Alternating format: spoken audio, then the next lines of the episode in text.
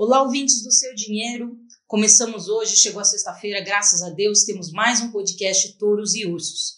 Eu estou aqui no estúdio com o Vinícius Pinheiro. Tudo bem, Vini? Tudo bem, Marina? Tudo bem, pessoal? E com a Júlia Viltin. Fala, Júlia. Oi, pessoal. Tudo bom? Tudo bom, Marina? Do Joia. E com a gente, direto do telefone, lá de Brasília, Eduardo Campos. Tá ouvindo a gente, Edu? Tudo certo, ouvindo bem você. Você, tranquilo? Tudo jóia. Edu, eu sei que a semana foi super agitada para você, né? Como highlight aqui, deixa eu só recapitular para o pessoal saber o que, que vai esperar desse podcast. A gente tem a reforma da Previdência que passou na comissão especial da Câmara, então andou um pouquinho aí. Esse que é um dos, um dos assuntos mais importantes aí para a economia. E a gente vai falar também do especial do seu dinheiro, do guia de onde investir no segundo semestre de 2019. Só para dar um spoiler para o pessoal, a gente fez esse levantamento aí para várias classes de ativos, vários tipos de investimento no início do ano. A chegou agora no, meio do ano, a gente resolveu reavaliar o que a gente sugeriu e, graças a Deus, uh, acertamos. Quem leu o nosso especial ganhou dinheiro, então a gente resolveu aí recalibrar as forças e vamos falar disso hoje também. Mas para começar, vamos com você, Edu. O que, que rolou essa semana? Como foram esses dias aí em Brasília? Conta para a gente um pouquinho como que foi todo esse bastidor aí da aprovação da reforma da Previdência na comissão especial. É, isso foi era o evento mais aguardado, depois de um atraso de uma semana.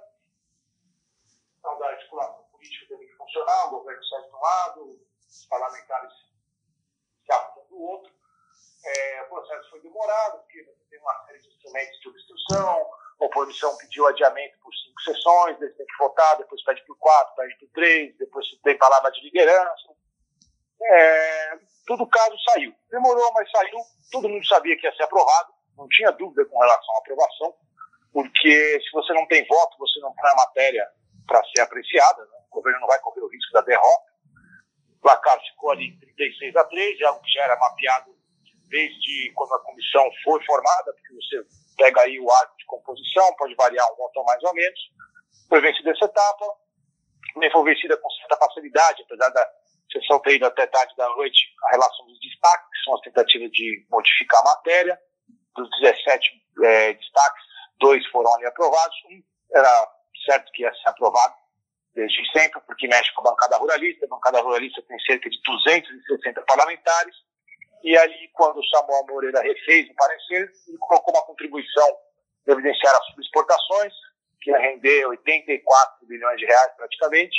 O pessoal do agronegócio não gostou, foi lá e conseguiu tirar de comum acordo com o governo.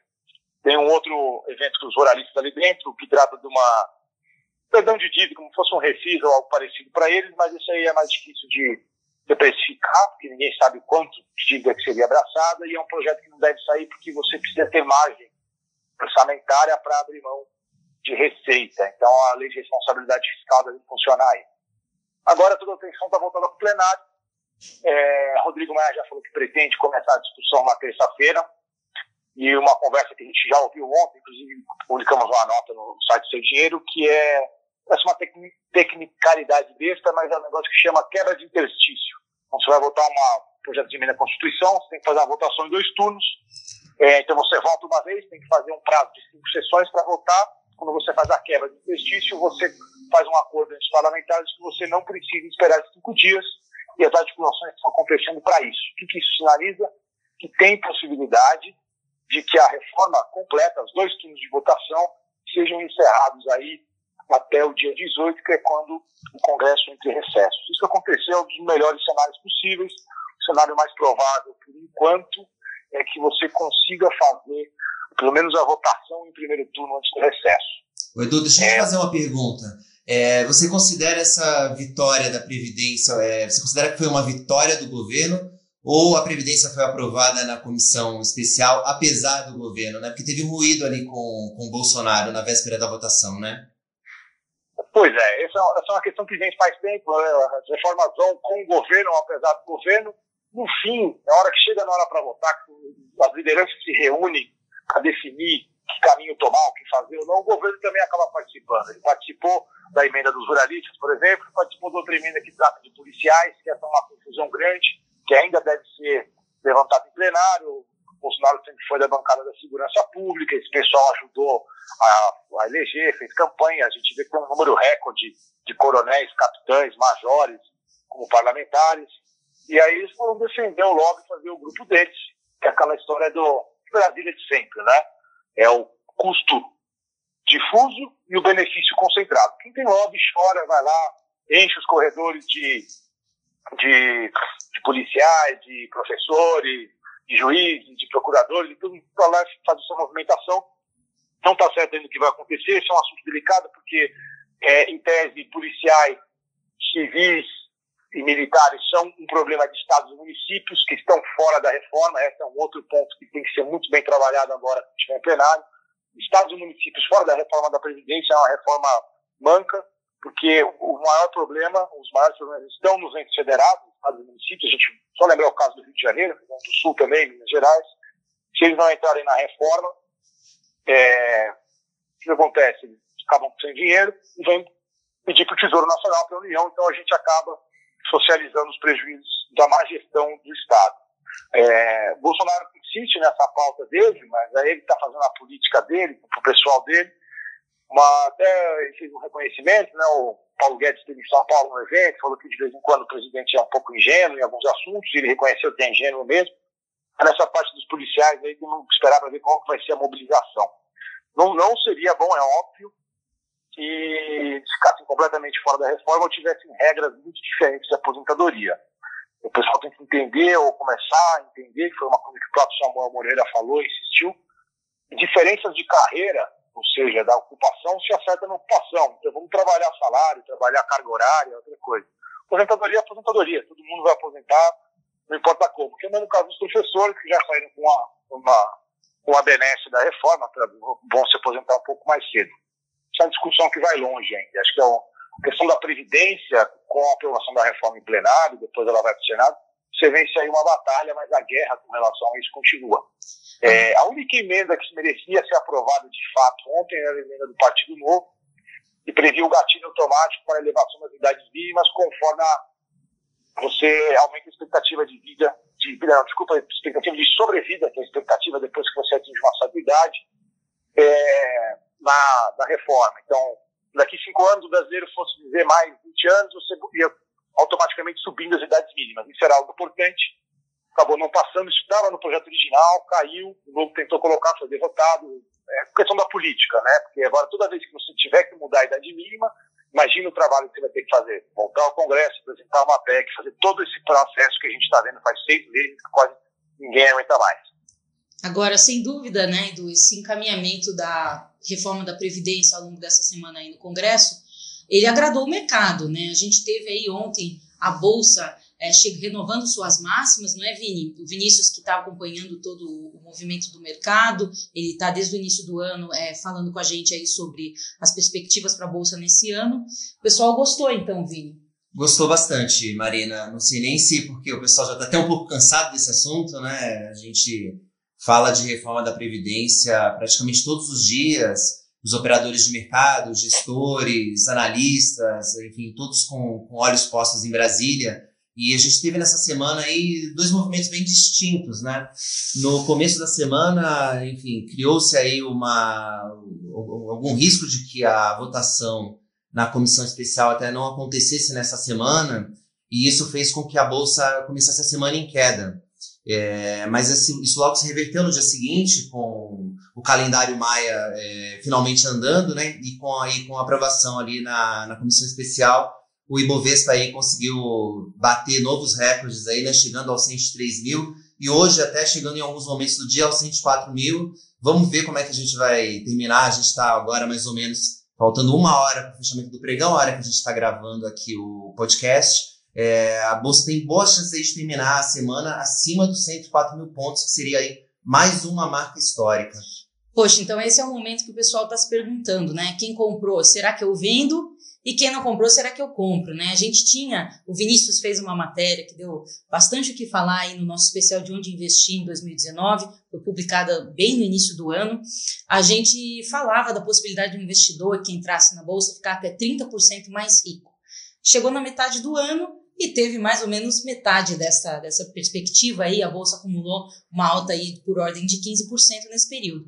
E agora Vinícius, ele voltou a ouvir as fontes e tem as perspectivas aí renovadas para o segundo semestre. Vinícius, conta para o pessoal o que, que tem no radar da bolsa. É isso aí. É, antes falando um pouquinho sobre o primeiro semestre, né? Porque quem olha apenas a fotografia da, da, do Ibovespa, né, que é o principal índice da bolsa, no dia 31 de dezembro de 2018 e olha uma outra fotografia da bolsa no dia 30 de junho, pensa que foi moleza ganhar 15%, mas não foi. Foi preciso bastante sangue frio nesse período, porque como a gente acabou de falar, os mercados eles se moveram muito por conta da tramitação do projeto da reforma da previdência e nesse período, em vários momentos, é, o mercado teve a sensação de que o projeto poderia não caminhar.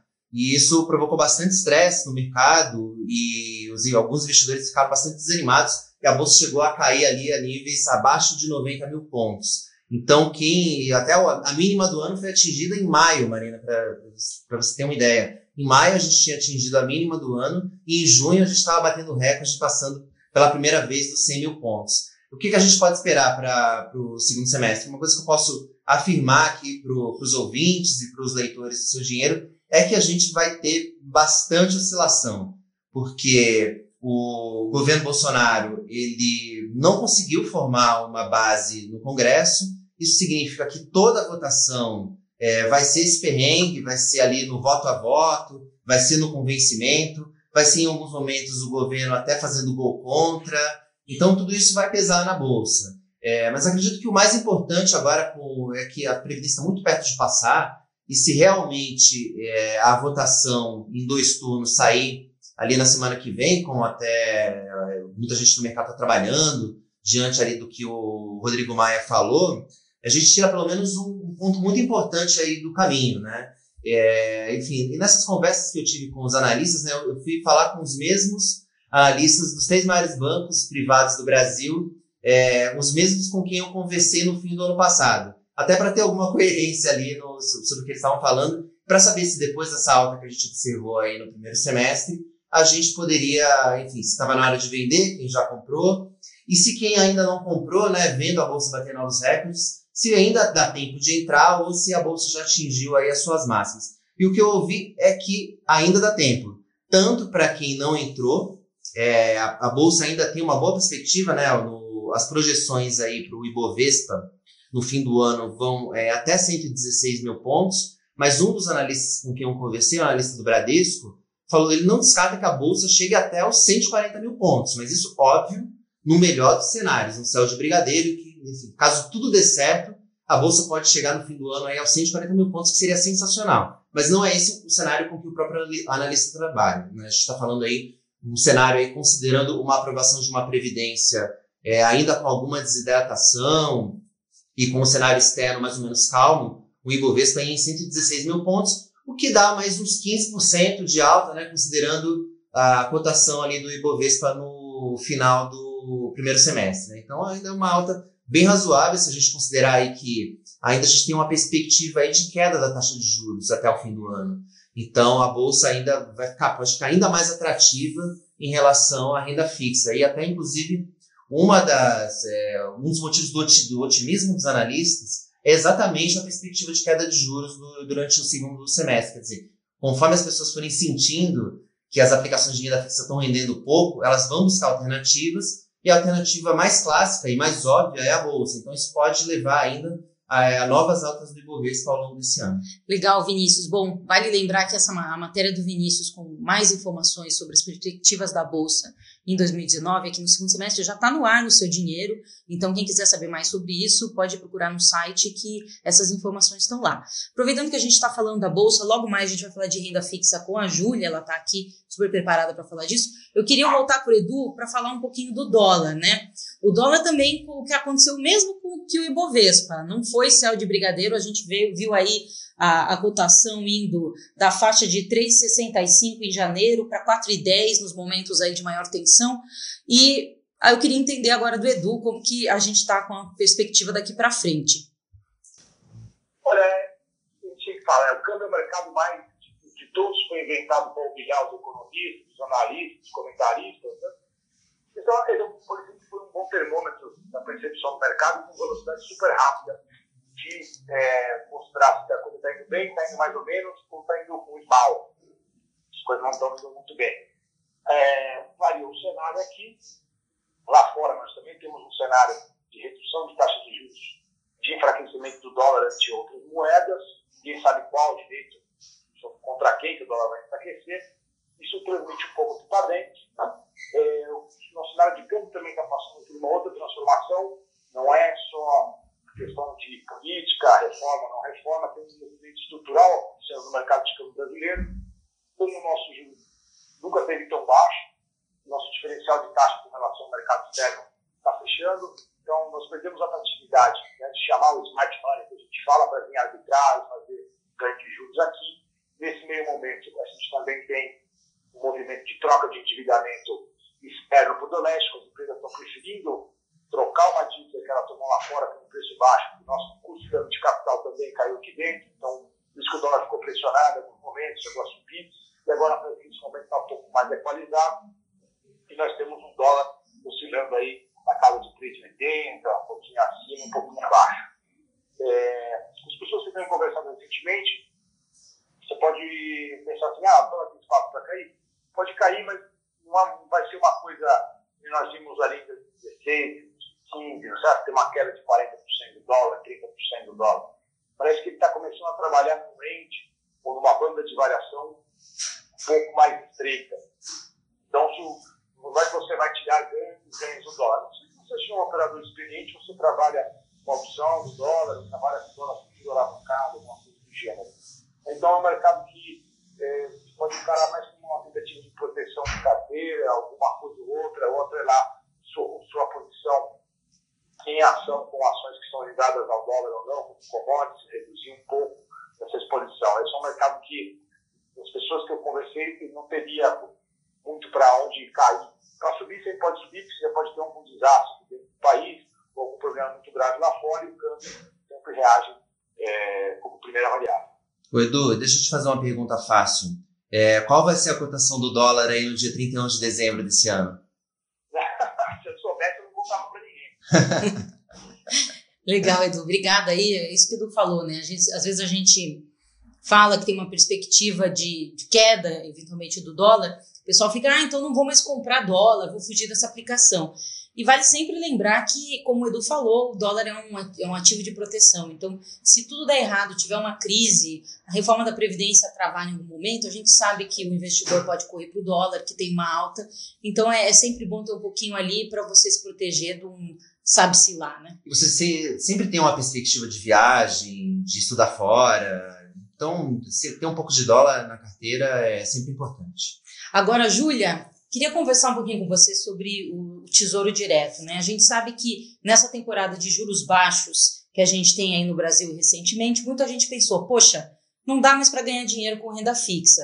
E aí a gente viu os títulos do Tesouro Direto, alguns deles até chegando a ter uma valorização maior que a bolsa, de 44% aí no primeiro semestre. E foi justamente o título que você recomendou no Guia de Onde Investir em 2019, que foi publicado no início do ano. Eu queria que você contasse para a gente o que aconteceu com os títulos públicos e com a renda fixa em geral, e depois falasse para o nosso leitor como que ele deve se posicionar daqui para frente para aproveitar as boas oportunidades. Legal, vamos lá. Bom, é, o que aconteceu né, com, com a renda fixa na verdade, eu acho que tem que esclarecer uma coisa aqui, porque todo mundo que pensa assim, ah, o juro está baixo, não dá mais para ganhar dinheiro com renda fixa, é, as pessoas pensam muito na renda fixa conservadora, né, nos títulos pós-fixados, que são atrelados às taxas de juros, então eles rendem mais quando os juros estão altos e rendem menos quando os juros estão baixos.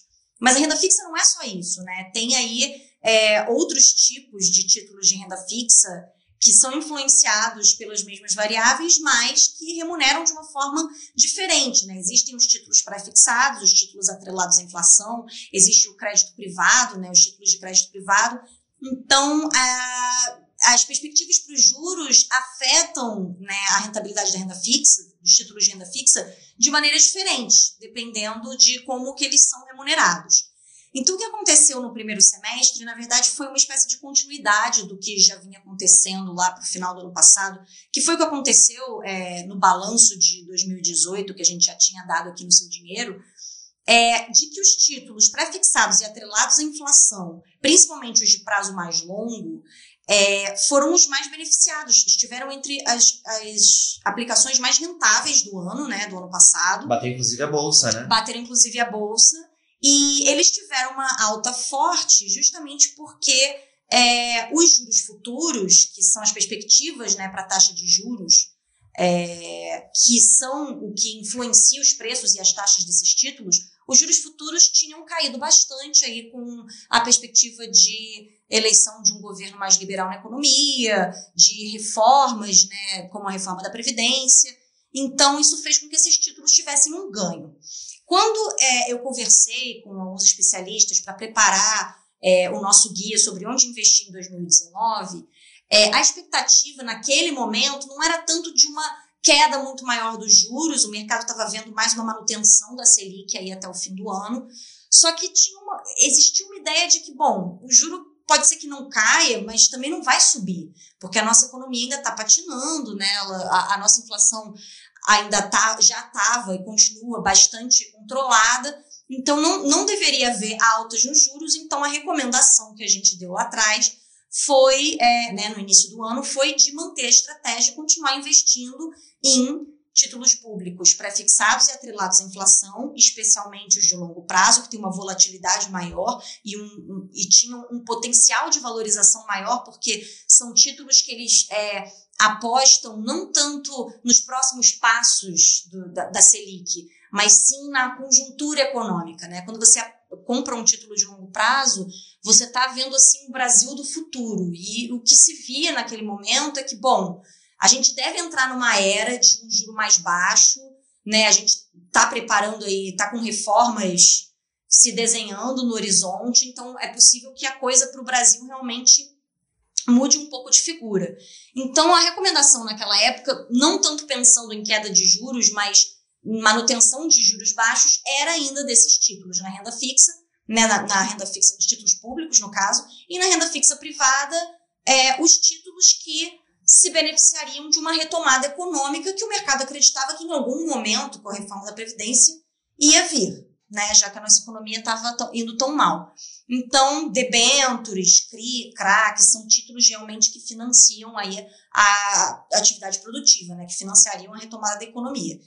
E o que aconteceu foi uma surpresa positiva, porque o mercado começou a esperar realmente novas quedas de juros é, é, que antes não eram nem esperadas e, e, quedas até antes do que a gente poderia imaginar, né? O, o, Banco Central americano e o Banco Central europeu sinalizaram aí a possibilidade de novas quedas nos juros e no fim do ano passado a perspectiva era de que o Fed aumentasse os juros, na verdade. Então, quando, o, quando os, os bancos centrais de outros países, de países desenvolvidos, começaram a sinalizar novas quedas e até o nosso próprio Banco Central, embora não tenha sinalizado aí muito forte novos cortes de juros, já deram uma sinalizada de que isso é uma possibilidade, o mercado derrubou as taxas futuras e esses títulos se valorizaram bastante já. Novamente, é, teve título mais longo é, subindo mais do que a Bolsa, né, mais do que Bovespa esse ano. É, e, enfim, quem seguiu aí a nossa recomendação se deu bastante bem. É, bom, eu também, porque eu segui a minha própria recomendação, é claro. É, então, fiquei bem feliz com o resultado.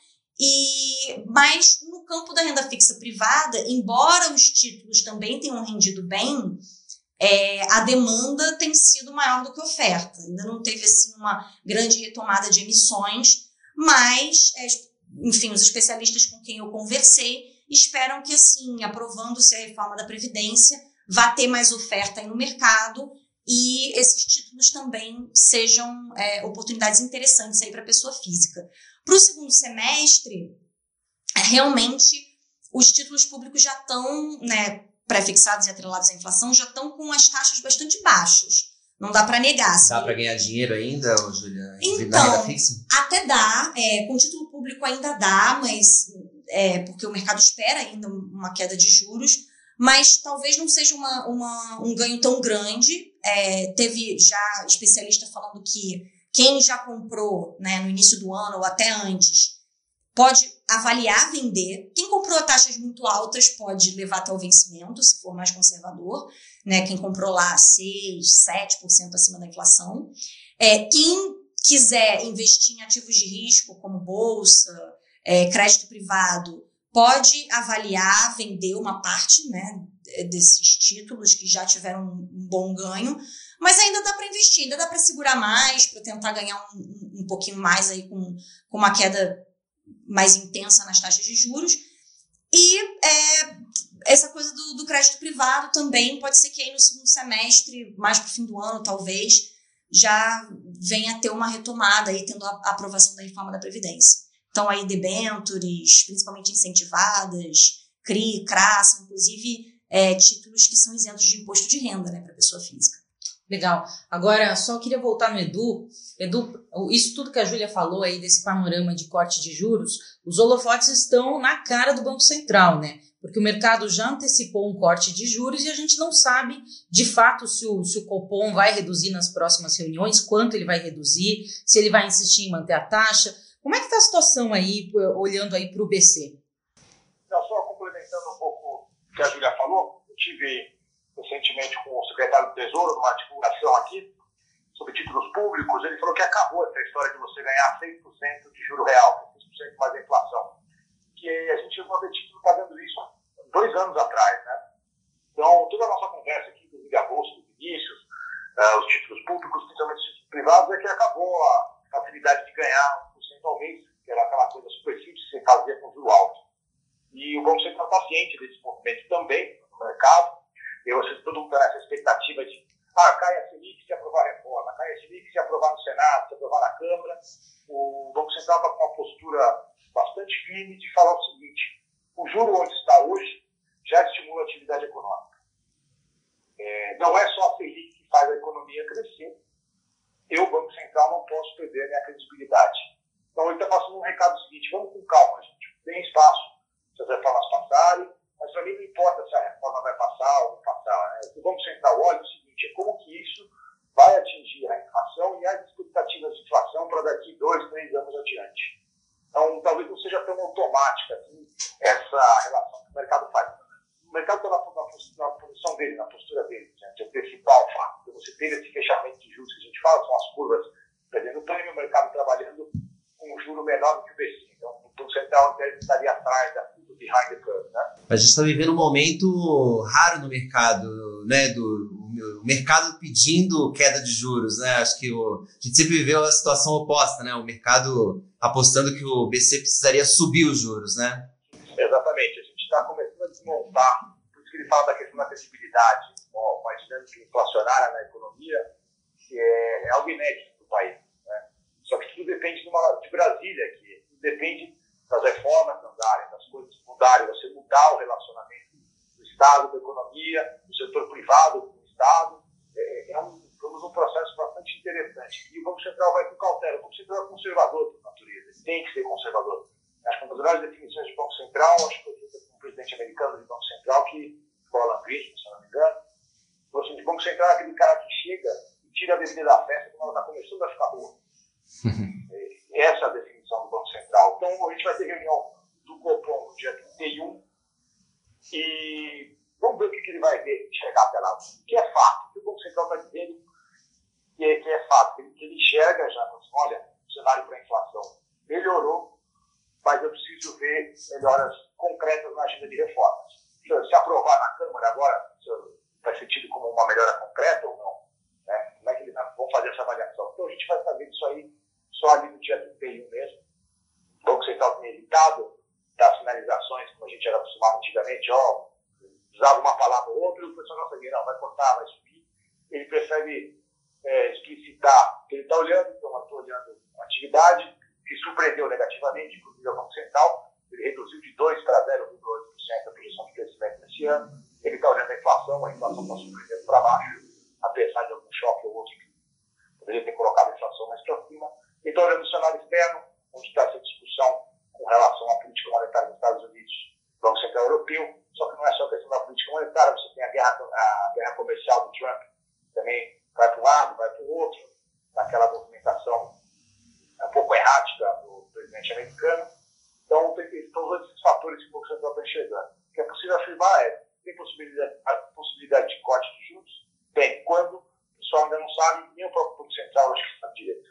Bom, a próxima cobertura, então, da reunião do Copom vai ser com emoção, né? Vai, certamente vai trazer um pouquinho mais de emoção, a não ser que o Banco Central queira é, falar alguma coisa ou outra, ou simplesmente reafirmar, né? Às vezes a gente acha um pouco chato falar, o presidente falou e disse a mesma coisa. Você vai no outro dia, o presidente falou e disse a mesma coisa. Isso é política monetária. A política monetária também se faz com repetição. Quando o Banco Central repete uma, uma, uma coisa que ele já disse, ele está querendo sinalizar que nada mudou no cenário dele. Então, para ninguém ficar muito com relação a, a corte, corte de juros no curtíssimo prazo. Acompanhar bastante o Campos Neto. Bom, se vai cair já, se vai cair mais para frente, se vai cair um pouco, não se sabe, né? A gente não tem bola de cristal aqui, o que a gente pode falar é quais são as perspectivas aí do mercado. Mas é fato que o investidor brasileiro vai ter que se acostumar com taxas de juros menores. Então, é até bem legal assim a gente para quem quiser se aprofundar sobre esses assuntos, ler o nosso especial de onde investir, porque a gente traz esse panorama aí para vários ativos. Então, por exemplo, no mercado imobiliário, que muitos leitores nossos é, perguntam sobre onde investir, se é uma boa comprar ou não, é um setor também que, que, se influencia positivamente pela queda das taxas de juros. Né? A gente sabe que o, o setor é fortemente influenciado pelo crédito, então, se a gente tem crédito barato, isso estimula o mercado imobiliário. E a perspectiva desse mercado, a gente até falou no início do ano, ela é de retomada de um ciclo de crescimento. Então, se você olhar os dados aí do primeiro semestre, você vê que aqui na cidade de São Paulo teve um aumento de 16% nas vendas dos imóveis residenciais nesse período, na comparação com o ano anterior, né? Isso é acumulado de 12 meses. E você teve um aumento de 25% nos lançamentos. Então, o que está acontecendo? As pessoas estão voltando a comprar aos poucos, as incorporadoras que estavam com medo da crise, que estavam com medo de, de colocar o imóvel na, na prateleira, né, que a gente diz, que é abrir o estande de venda e oferecer o imóvel para o mercado, estavam segurando os projetos aí com medo de não vender ou ter que vender barato para não, não ficar com o estoque alto, elas estão voltando a lançar. Então é uma retomada de um ciclo, a gente sabe que o mercado imobiliário sofreu muito durante a crise, parou de lançar, parou de vender, ficou com muita gente ficou com o mico na mão, né? Quem comprou, e agora o mercado está se antecipando. Para o curto prazo, é, o que se espera é, é, é, que o mercado atenda o que se chama de demanda reprimida, ou seja, é aquele pessoal que queria comprar um apartamento, mas estava com medo durante a crise e agora decidiu realmente é, sentiu que a economia não está exatamente crescendo, mas também não acha mais que a gente vai é, para o buraco cada vez, cada vez mais fundo. Então, esse pessoal já está voltando a comprar, está voltando a demandar. Então, se você olhar isso, você tem realmente uma tendência aí de alta de preços, considerando o médio prazo. Agora, vale ressaltar que esse segmento ele é um segmento de ciclos médios e longos. Então, é, é difícil alguém comprar um apartamento hoje pensando em vender daqui a seis meses. Porque se você olhar esse mercado, ele ainda não está conseguindo recompor os preços durante a crise, né? Eu tenho até um número de um índice que eu gosto bastante, que é o índice da ABCIP, que é a associação do que representa o setor de crédito imobiliário, né? No período aí de 12 meses, os preços de 10 capitais que foram monitorados cresceram apenas 1,38%, ou seja, ainda abaixo da inflação. Então, se você olhar, ainda o setor não está conseguindo recompor os preços. Sem contar que os preços caíram enormemente durante a crise. Quer dizer, essa alta está muito longe de recompor o que era o preço, o que era o preço dos imóveis antes da crise, né? Exatamente. Então, é claro que assim, a, a questão do preço ela é muito relativa. Uns acham caro, outros acham barato. Você tem toda essa questão de, de, de ser uma média, né? E eu acho interessante que esse número ele é, ele parte das avaliações dos bancos que financiam os imóveis, porque a gente tem outros números no, mercado, que por exemplo o índice FIPZAP, só que ele considera os anúncios. Então aquele valor anunciado não necessariamente foi o valor que o imóvel foi vendido ou que a pessoa às vezes até quer vender o apartamento, né? Então eu gosto muito desse número da ABCIP, que eu acho que ele traz um panorama bacana aí do mercado. E quem está pensando em comprar um imóvel agora, eu acho que as premissas ainda são as mesmas, né? Como eu falei, é um, é um mercado de ciclos longos, então o que estava valendo lá no início do ano ainda está valendo, os preços ainda estão baixos, então existe uma oportunidade aí de você comprar imóveis baratos ainda com a possibilidade de valorização lá na frente. Mas tem um porém, né? Um porém é o seguinte: você tem esse segmento que ele ainda é sim fortemente impactado pela demanda, e tanto no, de imóveis residenciais dependem de famílias com renda e emprego para financiar os seus apartamentos, quanto nos imóveis comerciais, que dependem dos próprios projetos de expansão das empresas, que podem eventualmente demandar novos escritórios, pessoas que querem abrir um negócio, que vão demandar salas comerciais. Então, assim, ele é um setor que está conectado com a economia real. E a gente sabe que as perspectivas para o crescimento econômico aí, elas foram muito reduzidas ao longo desse ano. Né? A gente começou aí com uma estimativa acima de 2% no crescimento da economia brasileira em 2019 e a gente está abaixo de 1%. Então, cada semana os economistas reduzem essa Está mais difícil prever o PIB do que prever o dólar, né? Uma coisa incrível no Brasil. Pois é. Agora, então tem essa questão aí, que a gente sabe que talvez a economia demore um pouquinho mais para se valorizar e com certeza é, o mercado imobiliário vai refletir isso, né? A gente tem que ver aí o, a, a, o quanto que vai ser a economia, a economia vai voltar a crescer para você realmente ter uma alta sustentável aí no mercado. Agora, Edu, a gente sempre tem aquela discussão, né? Se vale a pena comprar apartamento ou se é melhor entrar num fundo imobiliário. Eu sei que você gosta dos fundos imobiliários. Como é que está o panorama aí para esse mercado agora? Ah, eu acho a coisa mais, se você pensa em imóvel, você, você não quer morar, a melhor coisa que você faz é botar o seu dinheiro no fundo imobiliário. Não faz sentido você ir para um cartório, você ter que fazer reunião de condomínio, você falar com o corretor, você falar com o vizinho, são coisas completamente chatas que dão nenhum retorno. Se você não, não tem o dinheiro todo para comprar o imóvel, quer ter simplesmente exposição na sua carteira ao segmento imobiliário, os fundos imobiliários são a melhor opção possível. Você faz investimentos a partir de 100 reais, você tem falado isso nas matérias, nós tivemos feito, eu fiz matéria, a Júlia fez matéria, já se não me engano, também algumas, e você tem um rendimento, ele paga como se fosse um aluguel para você na conta, e esse aluguel é isento de imposto de renda. É, nós recomendamos os investimentos em fundos imobiliários da lei do ano, com uma, uma alternativa de diversificação, ele pode ser visto como meio termo para esse cara que era acostumado com uma renda fixa que dava aquele 1% para ele no mês, ele não acha mais, mas um cara que não conhece muito a bolsa, tem medo de bolsa, ele pode fazer um fundo imobiliário entra como meio termo, ele é negociado em bolsa, tem uma cota negociada em bolsa de valores, mas ele entrega essa previsão de renda, essa previsão de dividendo. Temos aí mais de 300 mil investidores, o crescimento está sendo exponencial praticamente do número de investidores nesse mercado. E, como tudo, como os outros fontes que nós conversamos aqui, ele funciona com essa perspectiva de queda de juros e retomada do investimento. Comprar um fundo imobiliário é como se você tivesse uma troca. Né? Em vez de você de um apartamento só, você escolhe um pedaço de um apartamento, usa uma loja, é, uma laje corporativa, um galpão, faz distribuição industrial, um shopping, um hospital, universidade, agência de banco, tem uma enormidade de coisas. Isso é uma coisa que também pode deixar o investidor que não tem familiaridade um pouco assustado, quer essa variedade, mas assim que ele começar a estudar, entender um pouco mais do setor, ele vai ver que é uma produção de diversificação. O índice que mede o setor tem valorização, valorização próxima a 2% no primeiro semestre, a perspectiva é positiva. E não só para esse ano, mas para os próximos. Né? Você falou, o investimento em imóvel é investimento de ciclo um pouco mais longo. É, então, o investidor vai ganhar onde aí? Nessas, nessas pagamentos de dividendos, dividendos ou desses aluguéis, vai receber mensalmente na conta. E também ele pode ver a cota do seu fundo valorizando na, na Bolsa de Valores. O pessoal que eu conversei para fazer esse segundo semestre, efetivas estão aí em lajes corporativas, escritórios de imóveis, como você falou aqui em São Paulo.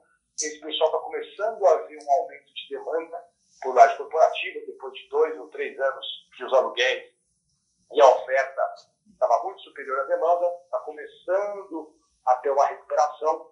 Então, o momento é esse, você entra nos contratos e pega essa valorização que vai ter mais adiante, os contratos de aluguéis, depois você começa um novo ciclo com construção de novos prédios, mas por enquanto ainda, ainda tem espaço para você, o pessoal subir o preço do aluguel sem precisar construir novas áreas corporativas. Então, é que você ganha a valorização do negócio. Outro ponto interessante são os galpões logísticos, principalmente é, localizados próximos dos grandes centros, porque se a economia retomar um pouco mais, as empresas vão ter que alugar espaço para botar mercadoria, fazer distribuição, ou alguém fazer alguma expansão de produção. Então, esses dois segmentos, entre os vários que existem no, no segmento de fundos imobiliários, estão mais recomendados. Outra recomendação para quem não conhece, você buscar o que a gente chama de fundo de papel, é um fundo que não compra os empreendimentos, mas ele compra os ativos através de investimentos, como é, o CRI, se não me engano, você tem a lei imobiliária também, é, são investimentos, são títulos de renda fixa que ajudam a financiar o setor. Eles têm menos oscilação de cotas e também pagam esse dividendo mensal. Legal, Edu. Bom, o último ativo que a gente trouxe aí no nosso guia de onde investir é o Bitcoin, né? Acho que todo mundo aqui tem um primo, um sobrinho, um cunhado que, que virou fã, virou investidor de Bitcoin. E esse cara, é, na época que o Bitcoin estava subindo muito, ele era o rei da conversa do churrasco, né? Explicando para todo mundo como investir. E por outro lado, quando caiu, ele era o cara zoado do churrasco, né? Eu não sei se você, Vinícius, tem algum parente assim? Olha, eu não tenho nenhum parente assim, mas eu, o que eu posso dizer é que já fui questionado várias vezes sobre essa alta recente do Bitcoin. O que eu sei é que no ano passado, quando os preços caíram aí 50%, 60%, você não encontrava ninguém que investia em Bitcoin. Né? Agora que os preços subiram, todo mundo investiu, várias pessoas ganharam, pelo menos disseram que ganharam dinheiro com Bitcoin. Né? Eu, Marina, a gente sabe que é, talvez de todos os ativos, é, esse talvez seja o mais difícil de compreender. O Bitcoin realmente é um, é um ativo que, muito novo no mercado, não tem correlação com nenhum com nenhum outro ativo no mercado. A gente não pode dizer que quando a bolsa sobe, o Bitcoin cai, ou quando o dólar sobe, o Bitcoin cai, ou ele sobe quando o ouro sobe. Ele, ele é completamente descorrelacionado com qualquer tipo de ativo. O que os nossos colunistas né, até falam é que você ter um, fazer, investir no Bitcoin como ter uma fezinha, né, uma pequena, uma pequena parcela do seu portfólio que você está disposto a perder, está disposto a arriscar, é, vale a pena. O que você não pode é ter 40%, 50% do seu, da sua carteira aplicada em bitcoins. Né? Pois é, o Bitcoin eu acho que ele deu uma aula aí para muitos jovens sobre alguns conceitos de, de finanças pessoais, de, de educação financeira, né? Eu acho que muita gente aprendeu aí exatamente essa lição que não dá para Primeiro, que o retorno passado não garante o rendimento futuro, né? Então, quem entrou sabendo que o primo, que o cunhado, que o amigo tinha ganhado uma bolada aí no Bitcoin, achando que toda aquela valorização ia acontecer, não foi bem assim, né? Muita gente, inclusive, que entrou na época de alta, o Bitcoin chegou a valer 20 mil dólares, acabou perdendo dinheiro. Mas também, por outro lado, eu acho que trouxe é, também alguns, quem teve um certo sangue frio acreditou mesmo no papel e comprou agora no, no, na temporada de baixa, né, nesse primeiro semestre, acabou se dando bem. Só para deixar claro aí para o ouvinte que não acompanhou, acompanhou as cotações, a gente teve aí uma alta de, da ordem de 200% no Bitcoin no primeiro semestre. Foi a aplicação financeira com o melhor rendimento aí, ficou em primeiro lugar no ranking aqui do seu dinheiro de, de aplicações no primeiro semestre. Marina, só fazer um adendo aí.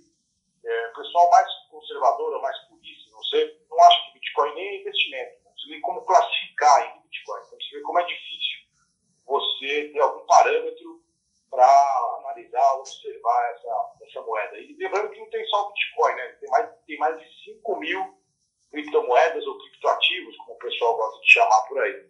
Então é uma coisa que se o cara quiser se, se aventurar, tem que estudar bastante também, como qualquer outro investimento e saber principalmente qual é a sua predisposição a perder todo o dinheiro, ver seu dinheiro virar pó. É, exatamente. O pessoal aqui fala que não dá para colocar o dinheiro do, do leitinho das crianças no Bitcoin, né? Você tem que colocar, digamos assim, o dinheiro da pinga, né? Que é aquele dinheiro que você pode perder. Mas a gente aqui do, do, do site, a gente acha bacana trazer essa opção de investimento aí para quem quiser arriscar um pouquinho, né? E eu conversei com o Nicolas Sacchi, que é o nosso colunista aqui de cripto, e ele traçou todo um panorama das perspectivas aí do Bitcoin para o próximo semestre, né? Ele é muito é um entusiasta do setor, ele é muito otimista, mas ele embasou muito bem as perspectivas dele aí para frente. Ele acha que uh, o que está em jogo nesse segmento é o que o pessoal chama da entrada do, do investidor institucional, né? Então hoje esse mercado ele ainda não tem produtos financeiros adequados para receber esse investidor de fundos de investimento, esse pessoal de fundos de pensão que realmente tem uma grana relevante aí para colocar que pode mexer com a cotação. Então a gente sabe que tem uma discussão, por exemplo, lá nos Estados Unidos para a criação de um ETF de Bitcoin. Tem um pedido da Bolsa de Chicago para a criação desse ETF que está em análise pela SEC que é a CVM lá dos Estados Unidos. Então, eventualmente, a cada notícia de que essa iniciativa, por exemplo, vai para frente ou não vai para frente, isso com certeza vai mexer com o, o preço do Bitcoin e das demais criptomoedas.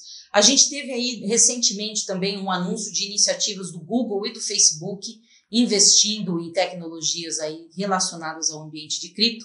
O Facebook, por exemplo, anunciou a criação da sua própria criptomoeda, a Libra, e também está é, dependendo aí, disposto a peitar os órgãos reguladores para você conseguir é, ter realmente mais, mais solidez nesse mercado, né? Então, a conferir aí as cenas dos próximos capítulos, se o Mark Zuckerberg vai conseguir convencer os reguladores do mundo inteiro de que o Bitcoin é legal de que as criptomoedas são legais. Eu acho que dependendo da análise que eles fizerem em relação a essa criptomoeda do Facebook, isso também pode dar um indicativo aí de como vai ser a, do que vem pela frente, né? Qual é o tamanho da briga? É, eu diria que a gente vai ouvir falar cada vez mais no, das criptomoedas, é, nessa tecnologia, porque ela realmente encontra várias vantagens em relação ao sistema de pagamentos que a gente, com o qual a gente convive hoje. Agora, a gente só não sabe quem vai ser o vencedor desse jogo. Se, qual vai ser, ou seja, qual vai ser a moeda que vai ser adotada, se, vão ter, se vamos ter várias moedas, é, se ela vai ser regulada por, por, por, pelos bancos centrais, se ela vai ser descentralizada, como querem né, os, os puristas, os entusiastas do Bitcoin. Então, eu acho que tem muitas incertezas ainda sobre o que vai ser esse futuro. Não, com certeza. Eu acho que assim, é uma grande incógnita o que vai acontecer pela frente. Os entusiastas defendem isso como uma tecnologia disruptiva aí de meios de pagamento e da própria indústria financeira como um todo. Agora, a questão é, se, é quem vai ganhar esse jogo, né? Eventualmente, se eles estiverem certos e de fato foi criado um ambiente favorável, você pode sim ter um, uma valorização da, por exemplo, do Bitcoin e de outras criptomoedas. Agora, talvez se eles não conseguirem convencer os reguladores, pode ser uma moda passageira.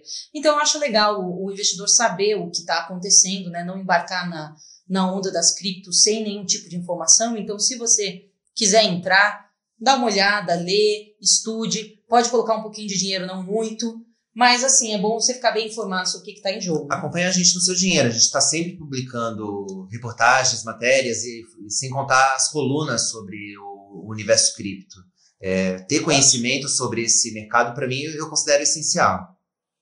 Eu sou um outro alerta, com essa alta recente do Bitcoin e das moedas, uma oferta monstruosa, principalmente em redes sociais, de ganhe 2% por semana, 3% por semana, seja um filiado Gold, Platinum, não sei o quê. É, o investidor não pode ter, ou qualquer pessoa não pode achar que ganhar 3% por semana é algo plausível ou é algo factível mesmo que seja com Bitcoin, que tem variações de 50% no, dentro do mesmo dia. Então tem muita gente se aproveitando disso para dar golpes antigos. É cilada Bino, né? Pois é, e também é bom é, ficar atento a um ponto, né? Porque a Marina mencionou aí que esse ano o Bitcoin teve uma alta de mais de 200%. É, pode ter feito o olho de muita gente aí brilhar, mas é bom lembrar que isso só levou, na verdade, o Bitcoin de volta para o patamar que ele estava mais ou menos no início do ano passado. Ou seja, em relação é, a, a, aos momentos de alta, né, foi, na verdade, uma recuperação. Foi uma. Enfim, quem já estava no Bitcoin há mais tempo só meio que voltou para estacar zero, vamos dizer assim. Então, esse mercado é muito, muito volátil. Você pode ter altas absurdas, mas você também pode ter grandes perdas. Então, é, o investidor que quiser entrar tem que estar atento a isso. Legal, gente. Bom, espero que a gente tenha ajudado aí, trazendo, trazendo as informações aí do que está no radar aí do segundo semestre. Espero que vocês tenham gostado e possam refletir aí melhor, escolher seus, fazer melhores e bons investimentos e que no ano que vem, no final do ano, a gente faça as contas aí e tenha todo mundo é, conseguido ganhar um pouquinho ou um pocão, né? Tomara. Sim. Gente, muito obrigada. Até semana que vem. Obrigada, pessoal. Um abraço, bom fim de semana. Valeu, gente. Um abraço para todos. Valeu, pessoal. Obrigado.